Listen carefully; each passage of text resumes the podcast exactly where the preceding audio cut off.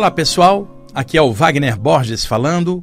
Este é o programa Viagem Espiritual, aqui pelos 95.7 FM da Rádio Vibe Mundial de São Paulo, nosso cantinho espiritualista de todas as quintas-feiras, das 19h30 até as 20h30. Hoje, depois de um tempão, tá no lugar do Tomás aqui meu amigo Euri que eu não via há um tempo. Euri, palmeirense aí, fanático, não perde um jogo do Palmeiras. Tem um pôster do Abel Ferreira no quarto dele, e ele tá com a pulseirinha tirada com uma frase, ele tá rindo ali. O Euri não perde um jogo. Se, se o Palmeiras empatar, ele fica meio triste. A gente chega agora, ele tá muito contente nos últimos tempos, né, Euri? Então tá meu parceiro aí de a gente de volta se encontrando. Bom, é, no último programa, no segundo bloco, eu falei sobre NADES, né, os três NADs principais, Ida, Pingala e Sushuna, porque estavam inseridos numa série de perguntas que os meus próprios alunos me fazem. Então eu juntei um bloco dessas perguntas, e é claro, ali numa aula, uma palestra, alguém pergunta algo, às vezes eu anoto a pergunta, respondo para a pessoa na hora, mas algumas perguntas são pertinentes ao conhecimento geral dos estudos espirituais. Então, às vezes, eu trago para cá e esclareço aqui também para todo mundo, porque as dúvidas daquela pessoa pode, podem ser as mesmas dúvidas de vários de vocês. Então, de vez em quando, eu faço aqui um programa de perguntas e respostas, naturalmente sobre temas um pouco mais complexos, menos falados, como a questão dos NADs, os condutos energéticos, que eu expliquei no programa da semana passada. Então hoje eu vou responder esse rol de perguntas que não são enviadas por vocês ouvintes, não. São perguntas feitas pelos meus alunos que eu vou juntando. E normalmente eu não abro o telefone aqui para perguntas ao vivo, como eu fazia durante anos, logo que eu comecei aqui no programa na rádio em 1999, porque as perguntas dispersam muito. E, e muitas pessoas fazem pergunta num cunho pessoal, é, é, uma pessoa querendo que interprete um sonho, a outra querendo falar de, de sei lá, algum outro tema que interessa mais para ela, mas eu sempre priorizo os temas que têm um interesse geral que as respostas possam ser úteis para outras pessoas também no esclarecimento coletivo. Então, de vez em quando, eu mesmo seleciono perguntas que me fazem e trago para cá. Então, hoje eu vou responder já já sobre saídas do corpo, temas anímicos e mediúnicos, no caso, sensações, espíritos da natureza e outras questões que me foram sendo perguntadas, tá bom? Antes, é, eu quero contar para vocês uma coisa bem legal. Há muitos anos, lá na década de 90, tinha um casal que vinha de Atibaia fazer os cursos comigo aqui no IPPB, ali no Ipiranga. E de vez em quando eles traziam para mim algum quadro, alguma mensagem, uma pintura mediúnica do grupo que eles iam. Então eles vinham fazer um curso comigo de sábado à tarde e eles tinham de manhã uh, uma sessão de psicopictografia no centro espírita que eles frequentavam. Lá, um dos médiums acoplado com um dos mentores, que é pintor, assim como o, tínhamos aqui o nosso amigo Gaspareto, com as pinturas mediúnicas dele, que impressionavam todo mundo. E, e, e, no início do trabalho do Luiz foi um fenômeno assim, que muita gente ficava impactada com o, o trabalho dele, antes dele derivar mais para os trabalhos mais psicológicos, de autoajuda e outras coisas que ele fazia. O Luiz Gaspareto foi um pintor mediúnico espetacular, como surgiram outros no mundo também, mas aqui no Brasil ele foi um dos grandes expoentes nessa área. Só que tem muitos médiums de pintura mediúnica que trabalham anonimamente em grupos e não aparecem né, normalmente em público. Havia então um grande médium de psico, psicopictografia lá no grupo, ele não me conhecia, tá? mal conhecia o casal que frequentava lá, e aí um dos espíritos pintores acoplou com ele pintou um quadro de Jesus maravilhoso pintou a tela, virou para os meus amigos que ficaram surpresos, porque eles viriam para o curso comigo aqui em São Paulo, e esta entidade, através do médium, pela psicofonia, falou para eles: Este é um presente para aquele moço que dá os cursos de saídas do corpo. Por favor, leve para ele e diga que tem um presente inserido na tela. Ele enrolou a tela, fez um canudo, botou num recipiente e entregou ao casal que estava surpreso O cara não me conhecia, o médio mal conhecia eles, não sabia que eles vinham fazer um curso comigo. Eles vieram todos, todos contentes, me entregaram o tubinho. Quando eu abri a tela, eu recebi um passe através da tela. Foi impressionante. Ele tinha interpenetrado a tela com uma energia que mesclava é, é, tonalidades de violeta, de lilás, de magenta, de roxo. E o rosto de Jesus assim de lado, e um Jesus mais como era no Oriente Médio, não é aquele Jesus já maquiado branqueado, com olhos, com olhos azuis, que os europeus foram lentamente mudando a figura dele para aspectos mais ocidentalizados. Jesus morava no Oriente Médio, gente, tá? Cabelo à moda nazareno, nazareno, pele um, um pouco mais bronzeada do que é de um europeu branco, naturalmente. E o quadro é, é, me deu esse passe que era energia. Eu botei o quadro ah, na sala lá de casa e muitas vezes fazendo lives no Instagram como sinal a, a, a, do celular ou do computador ali fica melhor em determinado ponto da sala, eu coloco ali que é justamente em frente ao quadro. E aí outro dia, eu estava sentado, eu olhei o quadro, tava, faltava cinco minutos para a live, eu olhei, veio uma nova rajada de energia de dentro do quadro para mim.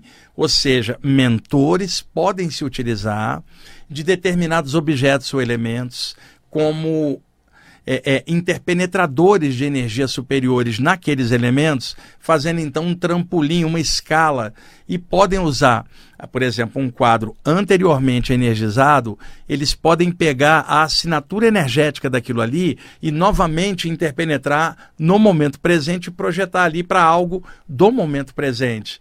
E aí o quadro de muitos anos novamente deu uma rajada de energia que entrou pelo meu chakra frontal e aí, imediatamente, eu me senti inspirado por várias ideias que eu passei a, a, naquela live. E duas dessas ideias eram preponderantes, que era a junção de duas palavras, respeito e luz. Vinha assim, e eu sabia que eram seres superiores que tinham projetado no quadro e refletido daquilo para mim. É, a luz é o alto, os valores espirituais. Você fala a luz que não é a luz material, que são fótons que batem numa superfície, reflete e os nossos olhos captam os impulsos luminosos e o cérebro decodifica as imagens na visão convencional. Não estamos falando da luz aqui, eu, do estúdio que eu posso apagar no computador, nem a luz do Sol, que enquanto estrela também tem um tempo de validade. Mesmo a luz de uma estrela como o nosso Sol, um dia se apagará ao longo de milhões é, de anos. Mas quando você fala de uma luz espiritual, ela não está sujeita a nenhuma circunstância material. Nós, como seres espirituais, encaixados na matéria, somos seres de luz nos manifestando através de veículos de manifestação mais densos, no caso, o corpo humano, aqui no plano físico, mas nossa origem estelar nossa origem é a luz, né? O nosso ponto comum é a mesma luz geradora de todas as coisas. Esta luz maior, que não tem tamanho, não é X ou Y, não pertence a doutrina nenhuma e qualquer nome que qualquer ser humano ou doutrina da Terra crie para falar dessa luz maior, jamais vai fazer jus ao que ela é, porque a mente relativa do homem pode produzir nomenclaturas relativas que jamais vão conseguir aquilatar o absoluto. Do absoluto, só o absoluto entende. Então, este supremo, este todo que está em tudo, este profundo, este poder incognoscível, incomensurável, aquilo que os hermetistas falavam, o todo que está em todas as coisas, está no alto, está embaixo, está à esquerda, está à direita, está dentro, está fora. Está se falando de algo muito superior a qualquer conotação com forma humanoide. Não é branco, negro, amarelo ou vermelho, não é homem ou mulher, baixo ou alto, é velho ou jovem. É a consciência cósmica. Não há como classificar. Então, esotericamente, antigamente, para se referir a esse poder maior, sem prender a mente por condicionamento em qualquer forma de imagem que o relativo da mente do homem poderia imaginar, chamavam por então de o todo, por exemplo, o alto, o absoluto, o supremo, né? São expressões que você sabe do que está sendo dito, mas não prendeu sua mente em forma alguma. Não estamos falando de forma alguma de um cara branco e barbudo lá em cima que joga as pessoas no inferno. Não, isso é a visão radical de religiosos da Terra que expressam a visão em relação ao todo a partir do próprio radicalismo. Quando há uma expansão da consciência, você percebe algo maior que você não tem como descrever, mas você sente aquilo profundamente. Nas saídas do corpo pode acontecer isso, fenômeno de expansão da consciência, na meditação profunda, no momento de prece profunda, em qualquer linha que a pessoa participar, mas a união dela com a onipresença da luz é algo que só ela pode é, é, é, é dizer o que está sentindo, mas não tem como formatar em palavras que outro de fora possa entender. Então, ao chamar de o alto ou todo, eram formas de não prender a mente ao condicionamento. Então, algumas linhas falavam a luz, que não é esta luz material, mas a luz espiritual que gera todas as coisas, inclusive as luzes materiais. E lá na Índia, os rishis, os grandes sábios dos Upanishads, falavam de uma luz que mora dentro do coração e que é a essência da alma, e que, embora ela esteja encarcerada na matéria, lá na câmara secreta do coração, ainda é herdeira da luz maior, está fazendo parte do infinito, do qual ela é gerada, do alto ao qual originou a tudo e a ela também. Então você fala aquela luz do alto que mora na câmara secreta do coração. Você pode matar o corpo, mas você não tem como destruir essa essência que é o espírito, a luz espiritual, que era muitas vezes chamada em sânscrito de prakashi, a luz espiritual. Ou então se chamava lá o Atman, a essência espiritual, o espírito, o Brahman, o absoluto particularizado a, a, a, na matéria, na câmara secreta do coração. São tudo, na verdade, nomenclaturas criadas por doutrinas da Terra, orientais e ocidentais. Mas o alto, a luz, não há como ser aquilatado por nenhum de nós. E outra coisa muito importante, como é que você quer compactar o Senhor de todos os espaços, o gerador de todos os espaços, dentro do compartimento de um templo religioso de uma linha só, de um planetinha desse tamanho aqui na Terra? Você querer dizer que Deus só está ali e não está nas linhas dos outros só porque pensam diferente. Euri, como é que eu posso pegar o Criador de todos os espaços e confinar no espaço de uma única religião de um planeta pequenininho igual ao nosso? Não tem como. Qualquer estudo espiritual sério vai elevar sua consciência para perceber esse absoluto, inclusive dentro de si mesmo. Não é um cara lá em cima. Nós estamos falando da essência espiritual geradora da própria luz. E que os antigos falavam a luz, o todo, o supremo. E era isso que vinha na rajada do quadro de Jesus. Vinha é, este feixe de ideias que eu agora estou reproduzindo para vocês aqui, porque eu, eu senti vontade é, é, de fazer isso. Uma manifestação espiritual que veio particular para mim, mas o, no terreno das ideias, essas que eu estou colocando, eram duas palavras: respeito e luz. Estou falando da luz agora, respeito. Vinha claramente para mim cada vez mais a noção de que à medida que você vai melhorando sua consciência, você vai compreendendo mais as diferenças. E apesar da multiplicidade de formas e maneiras das pessoas se manifestarem, existe o mesmo um em tudo, o mesmo todo, a mesma luz. Quando você percebe isso, desaparece qualquer grau de competitividade com um grupo diferente, pessoa diferente, porque você encontrou a unidade no meio da diversidade. E isso é difícil às vezes de passar em palavras. Você não olha um ser humano pela questão da cor da pele, se ele é branco, negro, vermelho ou amarelo. Isso não existe para você, porque você percebe a mesma luz, que é a cor da pele espiritual de todo mundo, a cor da luz, a cor do caráter da pessoa, não é a cor da pele, sabe? A, ali tem alguém que é uma expressão do divino igual você e eu, apenas num corpo com a pigmentação da pele, a cor diferente. E daí, né? E aí começa a desaparecer preconceitos e outras tolices nossas que separam as pessoas, preconceito político, religioso, esportivo. Você simplesmente abomina qualquer tipo de coisa de rotulagem que as pessoas fazem e observa como é que elas estão presas a, a aquilo que elas acreditam e brigam e competem com outro que pensa diferente. E, e você não consegue perceber essa diferença. Você está observando algo além. Então vem o respeito a todas as formas de expressão que também são o todo, porque o todo está em tudo. No meu caso, como eu trabalho com público por várias vias, seja aqui na rádio, seja nos podcasts onde eu vou, nas diversas lives, as palestras, congressos, os livros que eu escrevo, os textos que eu faço há muitos anos, para vocês terem uma ideia, lá no, no, no portal do Somos Todos Um, que é um dos maiores do país, eu estou lá há 22 anos projetando os meus textos semanalmente. Chegou ao ponto desses textos irem para mais de um milhão de pessoas lá no banco a, a, do próprio Somos Todos Um. Você ter uma ideia, então, como eu trabalho com um público grande e estou sempre tentando clarear espiritualmente as coisas, sem doutrinar ninguém, sem ser mestre de ninguém, mas tentando compartilhar conceitos espirituais da luz, vamos chamar assim, é, é necessário um grande respeito por quem está me ouvindo, por quem está me assistindo em qualquer via.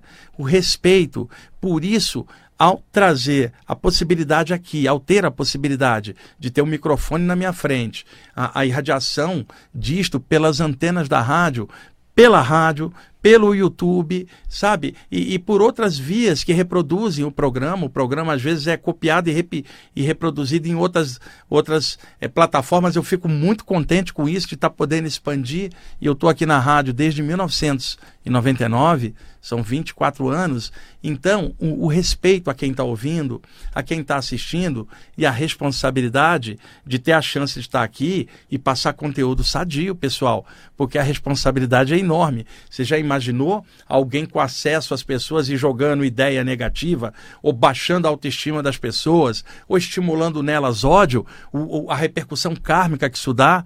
Pelo contrário, a chance que eu estou tendo de estar tá aqui, eu agradeço a diretoria da Rádio Mundial por poder passar esses conteúdos que eu estou passando aqui para vocês. Então, vinham duas palavras do quadro de Jesus: respeito e luz. E eu estou desdobrando esse feixe de ideias que veio aqui agora no programa para vocês. Eu queria registrar isso. O quadro está lá, é maravilhoso. E lembre, eu não sou cristão, não sou um bandista, não sou espírita, não sou ocultista, não sou hindu, não sou nada. Eu sou um ser humano tentando somar informações. Melhor, sou um espírito encaixado na matéria, na condição de um humano no momento e somando tudo que eu posso, mas por detrás de tudo isso, uma mesma luz. Eu tenho consciência disso. A mesma luz que me trouxe aqui agora para estar tá fazendo o programa com vocês. E deu tempo aí, Euri? Eu tinha pedido o Euri para me avisar quando faltasse sete minutos para a hora do intervalo, para que eu possa compartilhar um texto com vocês e, e, na volta do segundo bloco eu começo a responder as perguntas. Eu acabei falando do quadro de Jesus, eu quis contar a história, sabe? É, é, às vezes tem gente religioso chato. Ah, esse cara é do diabo. Puta, é, esse cara não tem Jesus. Imagina, gente, tá? Tô contando uma história de um quadro lindo de Jesus que eu admiro tanto como admiro o Krishna e o Buda. O problema para a pessoa religiosa, ela acha que eu tenho que admirar do jeito que ela admira uma coisa só, num planeta com tantas culturas diferentes. Ela ela tá presa numa área só e quer prender a mente dos outros também. Eu não acho isso. Eu gosto muito dos ensinamentos de Jesus, do Buda, do Krishna e de tantas outras consciências elevadas que ajudam a Terra.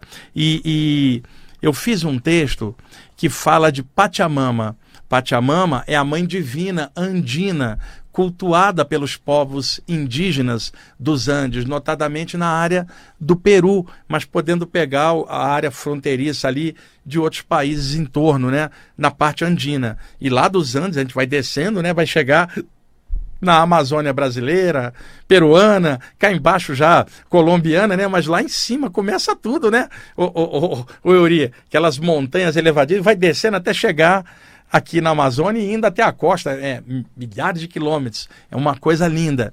E aí, Pachamama é cultuada pelos xamãs e os povos é, é, é, indígenas. E outro dia, é, a partir de um mentor espiritual que opera com espíritos da natureza e devas, me, me inspirou a escrever um texto que fala de saídas do corpo com Pachamama.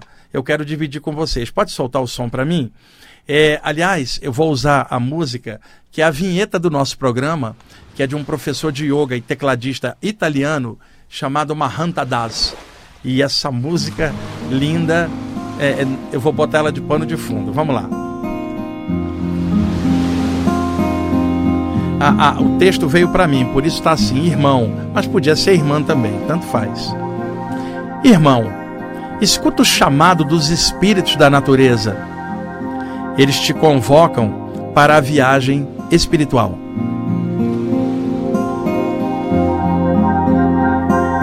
Escuta com o teu coração. Presta atenção no som das águas correntes. Aquieta o teu mental. Permita que os espíritos da natureza te levem ao alto. Lá no céu de Pachamama, ele, ela abençoará o teu voo extrafísico. Então tu e as estrelas se reencontrarão e o infinito resplandecerá em teu coração.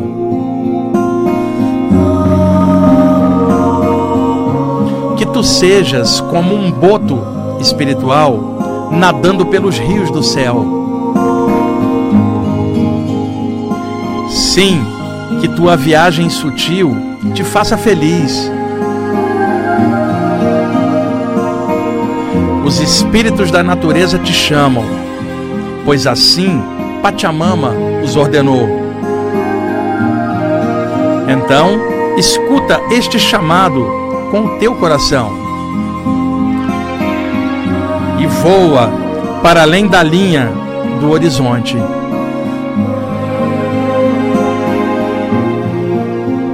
Sim, voa feliz.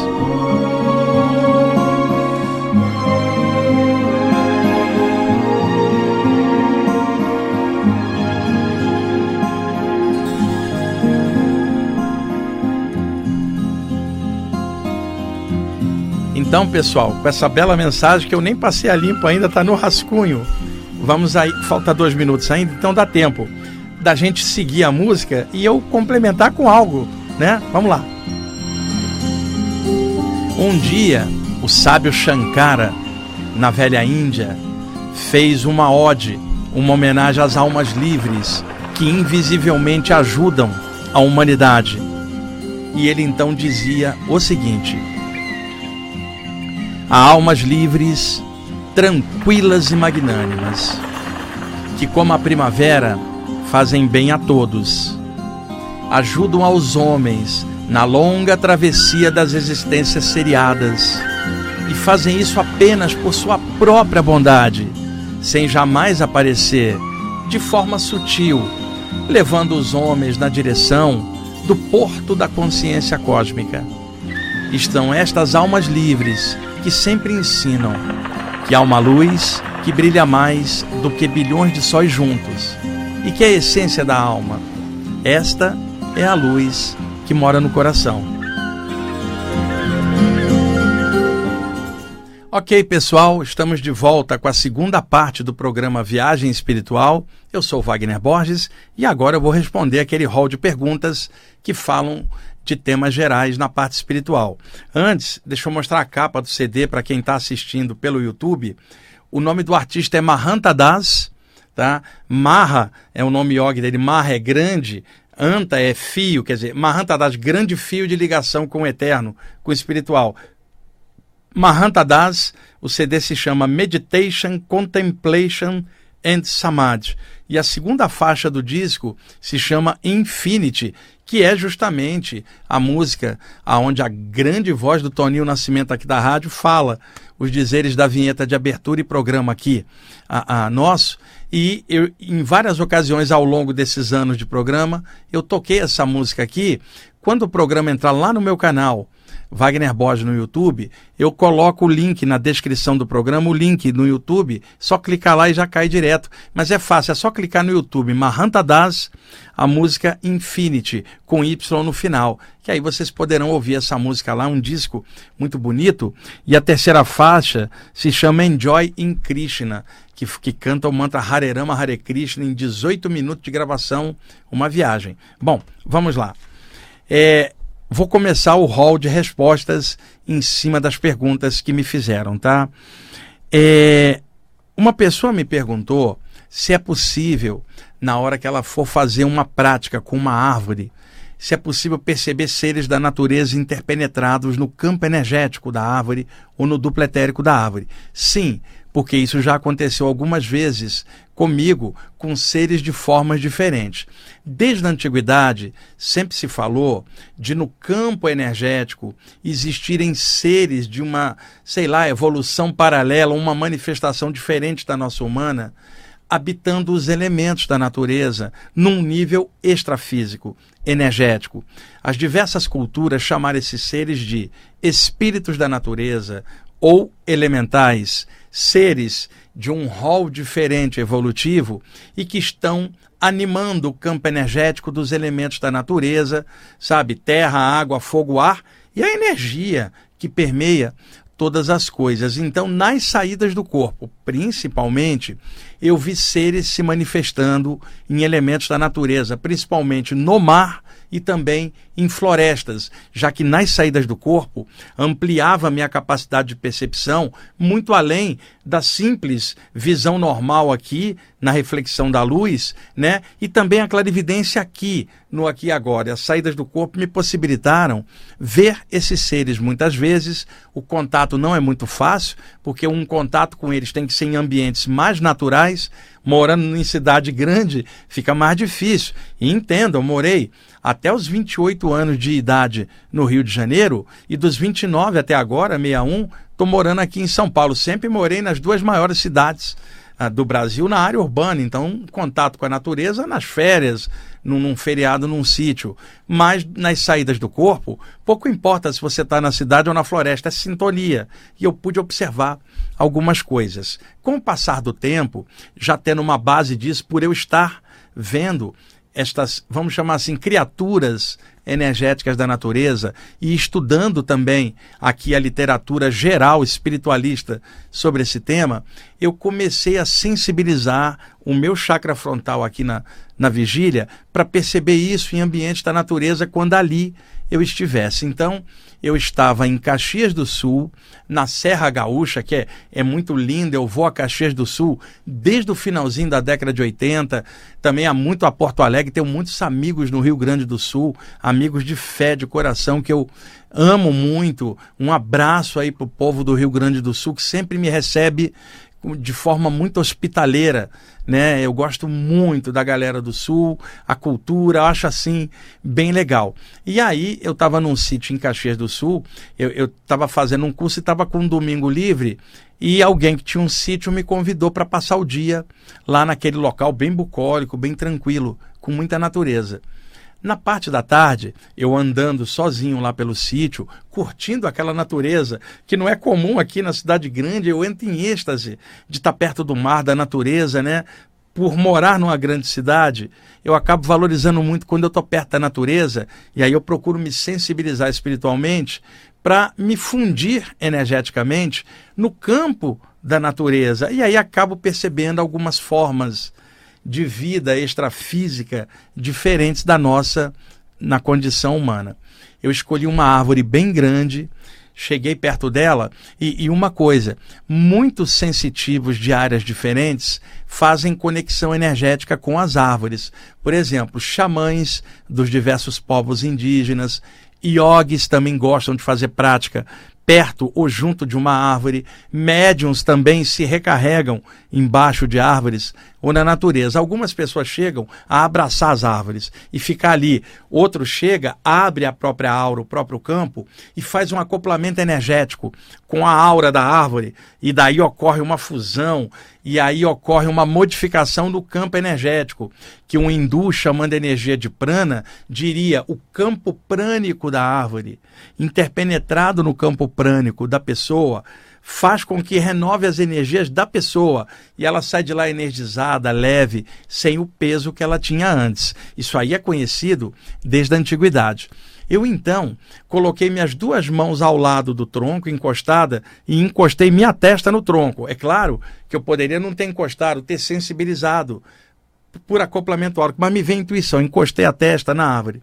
Para minha surpresa, deu um clarão branco no meu chakra frontal e dentro da árvore, Ori, tinha na mesma altura em que eu estava com a testa encostada, dois olhos vermelhos, cara, como se tivesse um animal extrafísico com dois olhos vermelhos, oh, oh, grunhindo lá dentro, mas é claro que ele não emanava som, era na minha mente, eu percebia. Era um espírito da natureza, guardião da árvore, Uri, dentro, e ele foi ali para sondar o que, que eu estava fazendo com a árvore, quer dizer, para defender a, a, árvore. E aí, mentalmente, eu passei a seguinte ideia para ele. É claro que ele não iria telepaticamente me responder, não é um, um corpo mental igual ao nosso, é diferente.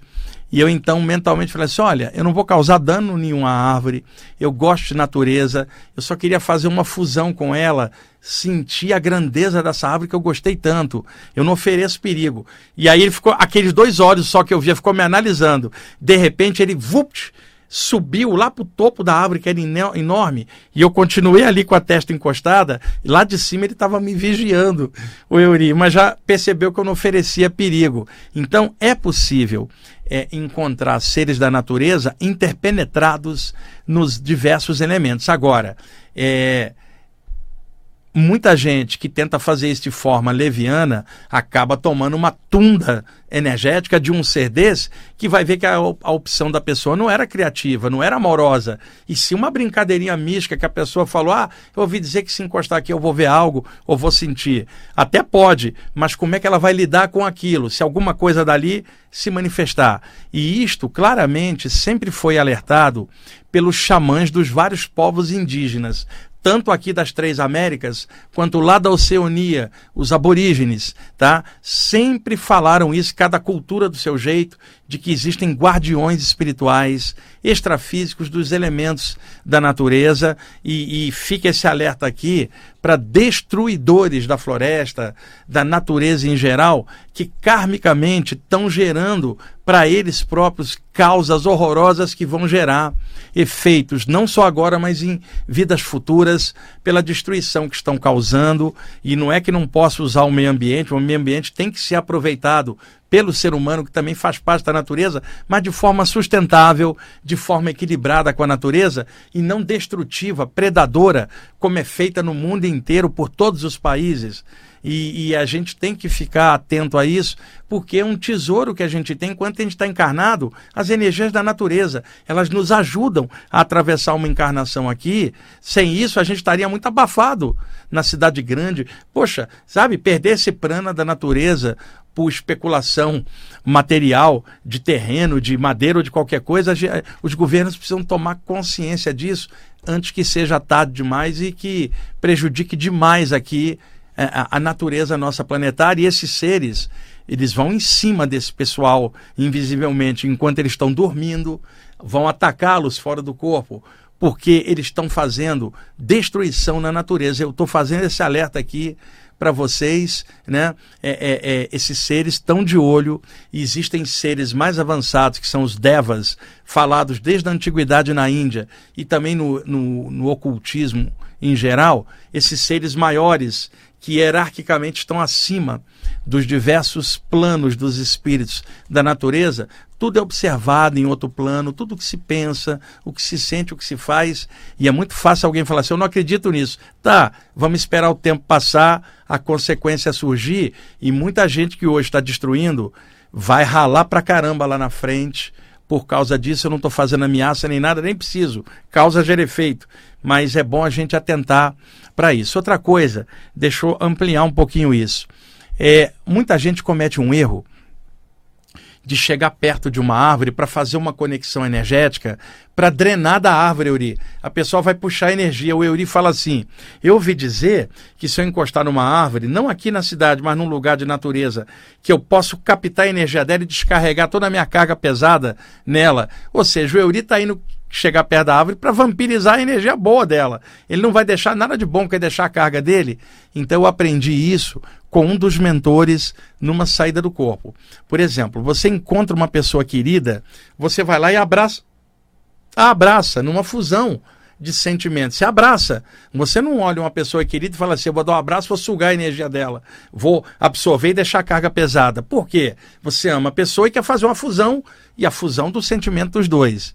Ao chegar perto de uma árvore, você precisa olhar aquele elemento da natureza com amor e carinho, porque você vai entrar numa relação espiritual com ela, bioenergética. Quando você acoplar com ela, não há a intenção de puxar dela, há a intenção de abraçá-la, comungar com ela, tornar-se um, se interpenetrar em conjunto com ela. E aí, neste acoplamento áurico, nessa troca de energia, ela puxa a carga pesada, dá uma boa rajada de prana na pessoa, limpando, e essa carga pesada ela joga pelas raízes para baixo e aquilo é transformado no seio da terra. Não é para puxar a energia da árvore, vampirizar, coitadinha. É para se fundir com ela, namorar a árvore, chegar ali e fazer o acoplamento com o ser vivo da natureza. E se tiver seres da natureza ali, eles também vão interagir a seu favor com um prana mais elaborado. Quando a pessoa está ali e a energia circula dela para a árvore, da árvore para ela, é um estado vibracional fechado, uma circulação fechada de energia dela com aquele ser. É uma hemodiálise vegetal, porque está trocando o campo energético dela. Eu estou fazendo a, a, analogia com a hemodiálise do sangue, hemodiálise energética e vegetal. Você está circulando e limpando a tubulação, trocando o óleo espiritual, vamos chamar assim, então fica esse alerta para vocês, não é para vampirizar a árvore, é para namorar, se fundir com ela e nisto você se sente bem e ela também se sente bem de ter alguém que a ama, não alguém que vai lá só para sugar e deixar sujeira espiritual. Vamos lá. Euri, por favor, quantos minutos? Estamos com 12 ou falta 12? Estamos com 12, então falta 13. Falta, estamos com 13, falta 12. Isso, tá? Eu estou me, me, regulando aqui com o Euri, gente, porque o Euri, diferente daquele tal de Tomás, aquele tal de Tomás, ele adianta o relógio, gente. Ele quer sair mais rápido, quer fazer um lanche. O Euri não, o Euri fica ali prestando atenção, ele adora o tema do programa também, e ele não faz isso, ele quer que demore mais, né? Vamos lá. Uh, uma pessoa, tá, aluna minha, me comentou o seguinte. Nas saídas do corpo dela, por exemplo, ela deita, dorme e apaga, como acontece com muita gente.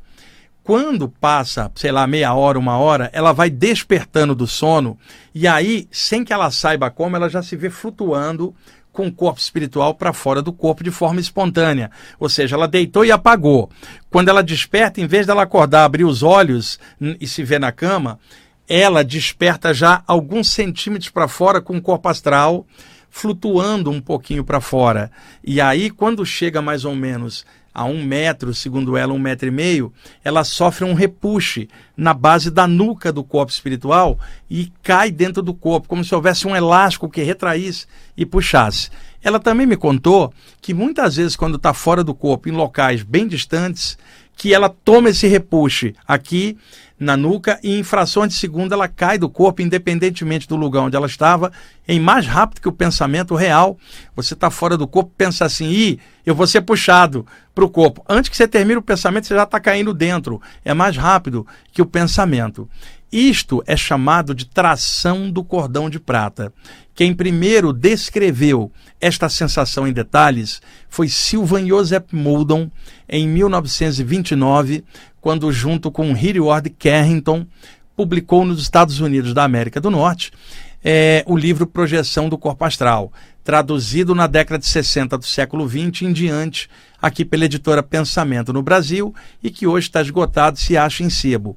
Ali Silvan Joseph Mulnon cunhou o nome catalepsia projetiva, que eu já comentei sobre isso para vocês, as paralisias. Mas ele também cunhou um nome que outros autores depois copiariam: tração do cordão astral, que era a expressão que ele usava na época. Ele tinha muito esses repuxes e era e se sentia caindo, como se uma força invisível puxasse ele pela nuca e ele caísse dentro do corpo. Por sua vez, eu, na década de 70, começando a ter as primeiras experiências fora do corpo, bem jovem, detectei na hora da saída e também quando estava longe o mesmo repuxe. A sensação como se houvesse um elástico que tracionasse mais rápido que o pensamento e eu caía dentro do corpo com um puxão pela parte de trás. E aí, quando eu adquiri o livro projeção do corpo astral do Muldoon e Carrington, eu tinha 17, 16 para 17 anos em 1978. E aí eu achei ali a descrição do que estava acontecendo há mais de um ano comigo com as saídas do corpo e esses repuxes. Sabe, você está lendo algo, você sabe que é verdade, porque você já sentiu aquilo que o autor está descrevendo. A mesma coisa quando alguém está falando de algo, que para você pode parecer misterioso e aquela pessoa está falando aquilo normal, você já teve que falar, ah, isso aí era normal. E eu sei que o que esse cara está falando é real, porque eu já tive isso. Aliás, essa é uma das funções do programa Viagem Espiritual, clarear esses temas, principalmente as saídas do corpo. E como eu pude aprofundar tudo isso ao longo dos anos, é legal chegar aqui e estar tá explicando essas minúcias das experiências fora do corpo. Se chama Tração do Cordão Astral, é o nome original. Com o passar do tempo, alguns autores de projeção, baseados no Muldon, passaram a chamar de tração do cordão de prata, e outros autores mais modernos passaram a chamar de chamado admonitório, que é tudo a mesma coisa com um nome diferente. O puxão que o cordão de prata dá no corpo astral, fazendo a pessoa retornar para a vigília interiorizada abruptamente, às vezes, no corpo humano.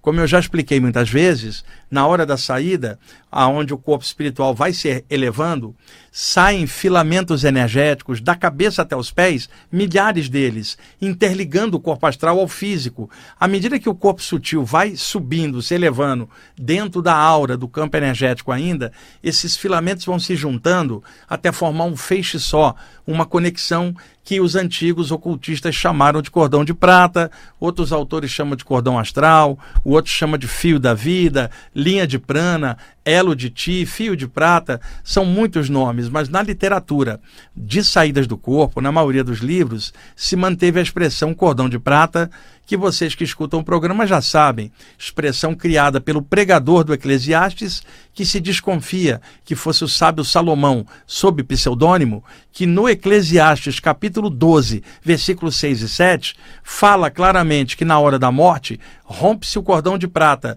e o espírito sobe ao céu, o corpo desce à terra, significando que havia um elo energético que mantinha o espírito ligado ao corpo, que metaforicamente ele chama de cordão de prata. Não é que é de prata, é porque ele brilha e lembra o brilho da prata. E como ele é um feixe de tendões energéticos ou filamentos, formando algo que lembra uma conexão, por metáfora ele chamou de cordão, e ele fez a analogia, claro, com a noção do feto dentro da barriga da mãe, ligado por um conduto, que é o cordão umbilical, por onde o feto absorve nutrientes do organismo da mãe. Ele fez, é claro, uma analogia, né?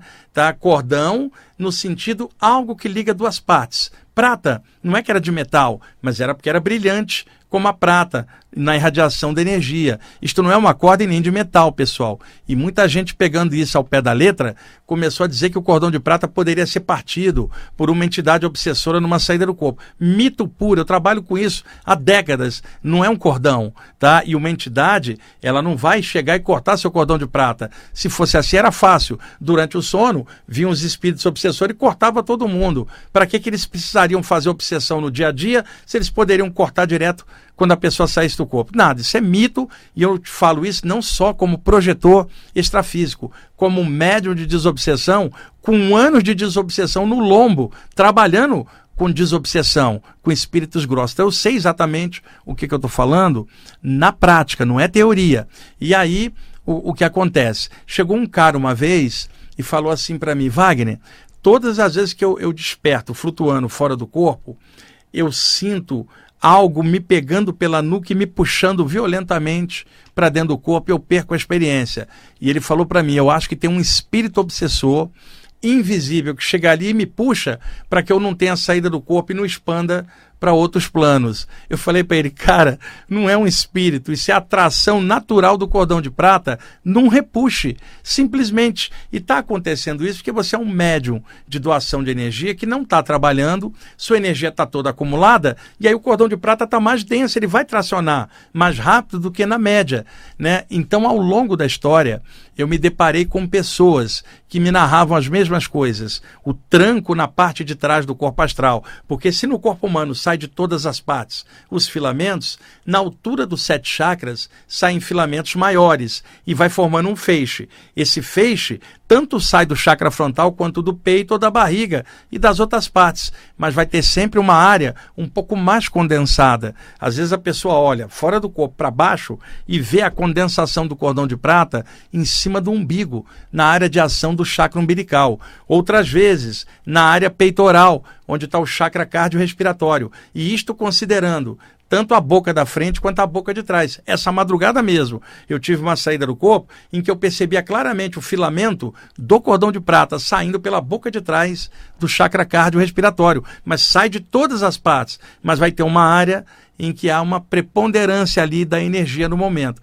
Agora, 80% da literatura sobre saídas do corpo internacional vai narrar que a maioria das vezes o cordão de prata sai da área da cabeça, ou do chakra frontal, ou do chakra coronário, ou do meio da cabeça, onde está a glândula pineal, ou às vezes um pouquinho mais à frente dela, onde está a glândula hipófise. Então, o ponto de contato do cordão de prata no corpo é o corpo inteiro, da cabeça aos pés, mas vai ter uma parte na altura de um dos sete chakras que vai estar tá mais condensada e mais visível. Mas mesmo estando ali, sai de todas as partes. Agora, na parte projetada, o psicossoma, corpo astral, perispírito, corpo espiritual, o nome que vocês quiserem chamar. Lá na parte projetada está agarrada na paranuca ou nuca extrafísica, num ponto só.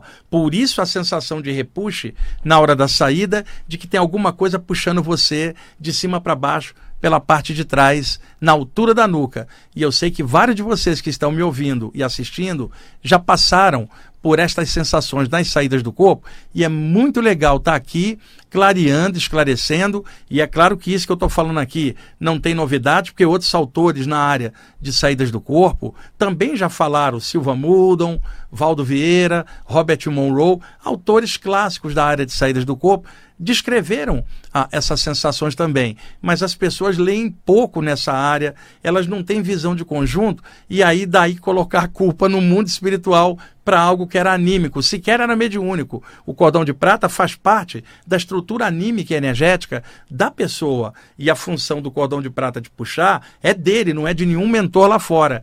Por isso é bom a gente estar tá estudando isso tudo. Estamos aí chegando. Olha, o Euri adiantou o relógio, ele incorporou Tomás, adiantou o relógio e o programa já acabou, gente. Então, na semana que vem vou continuar comentando essas sensações e perguntas que o pessoal me fez, que tem um monte delas aqui. Isso ajuda a clarear esses temas, tá bom? Muito obrigado por você estar escutando pela rádio ou assistindo no YouTube. É muito legal estar aqui falando desses temas que a gente gosta tanto. Até mais.